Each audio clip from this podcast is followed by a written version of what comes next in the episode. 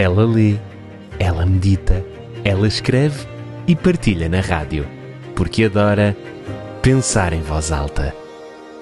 Com Wilma Vieira.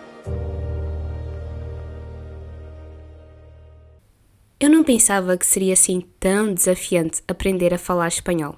Afinal, é uma língua que se aproxima um tanto da língua portuguesa. E eu falo português. Não só me dou bem com a língua portuguesa, como ela me encanta. Me encanta até o ponto de eu sentir prazer em escrever ou em falar português. E a cada momento que eu passo nessa minha aprendizagem, eu tenho chegado à conclusão de que é exatamente aí que reside a minha dificuldade. É pelo facto de serem línguas parecidas que eu tenho feito assim tantas confusões. E alguns amigos meus, sabendo dessa minha hum, aventura em aprender a falar espanhol, têm-me oferecido algumas dicas, inclusive livros. Até uma Bíblia em espanhol eu já ganhei. E um dos livros que me foram ofertados se chama. a ver se pronuncio bem. La Mujer al estilo de Jesús. A Mulher ao Estilo de Jesus. E neste livro, a sua autora, Jodie Detrick, ela dá 10 lições de lideranças dirigidos às mulheres, mas ao terminar esta leitura eu percebi que também os homens seriam muito beneficiados com estas lições. Este livro é riquíssimo e tem muitas pérolas. E uma das frases que ela diz que me chamou bastante a atenção é: Ninguém dura muito tempo sem coragem.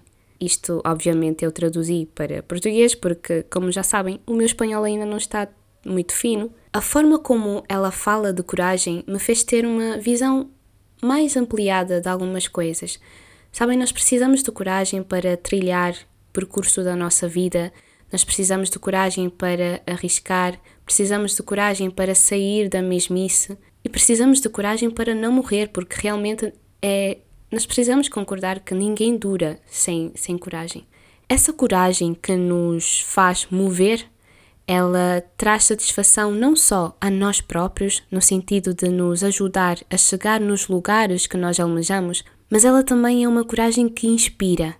É uma coragem que acaba por trazer essa inspiração às outras pessoas que estão com os seus olhos colocados em nós. É uma coragem que acaba por servir de exemplo de superação, um exemplo que outros consideram algo digno de ser seguido.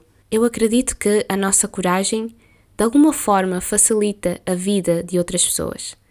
De alguma forma, torna a vida delas um tanto mais leve, ao poderem olhar para nós como alguém que lutou para superar os seus medos. Ao falar de coragem neste sentido, lembro-me da história daquela senhora que tinha por volta dos seus 70, 80 anos e acampava com a sua família. Por uns instantes, ela decide então ir fazer uma caminhada e levou o seu cãozinho para passearem. Durante este passeio, ela encontrou com uma, uma serpente que representava um perigo, tanto para ela como para o cãozinho. Ela poderia ter escolhido simplesmente desviar do caminho e seguir em frente como se nada tivesse acontecido, como se nunca tivesse visto aquela serpente. Mas ela tomou uma atitude muito corajosa. Ela decidiu enfrentar aquela serpente e voltou ao acampamento com ela, morta, claro. Os filhos e o esposo, ao verem aquela cena, ficaram assustados e perguntaram-na o porquê dela ter decidido enfrentar aquela serpente, pondo a sua vida em risco. Ao que ela respondeu: Eu sei que muita gente passa por esse caminho. E esta serpente poderia servir de perigo para elas também. Então, eu decidi enfrentá-la para que outros não tenham de o fazer. Quantos medos em nossas vidas nós temos que enfrentar? E quantas pessoas seriam beneficiadas se nós tão somente o fizéssemos? A vida é também sobre isso. É sobre uma coragem que, embora nasça em mim, não tem o seu fim em mim, porque é contagiante, inspira e influencia para o bem. Se eu pudesse falar ao coração de alguém, eu diria: Nunca te esqueças que ninguém dura muito tempo sem coragem. Por isso, coloca os teus medos debaixo do braço e siga em frente.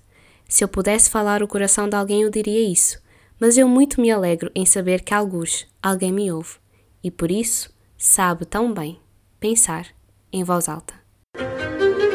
Ela lê, ela medita, ela escreve e partilha na rádio, porque adora pensar em voz alta. Com Wilma Vieira.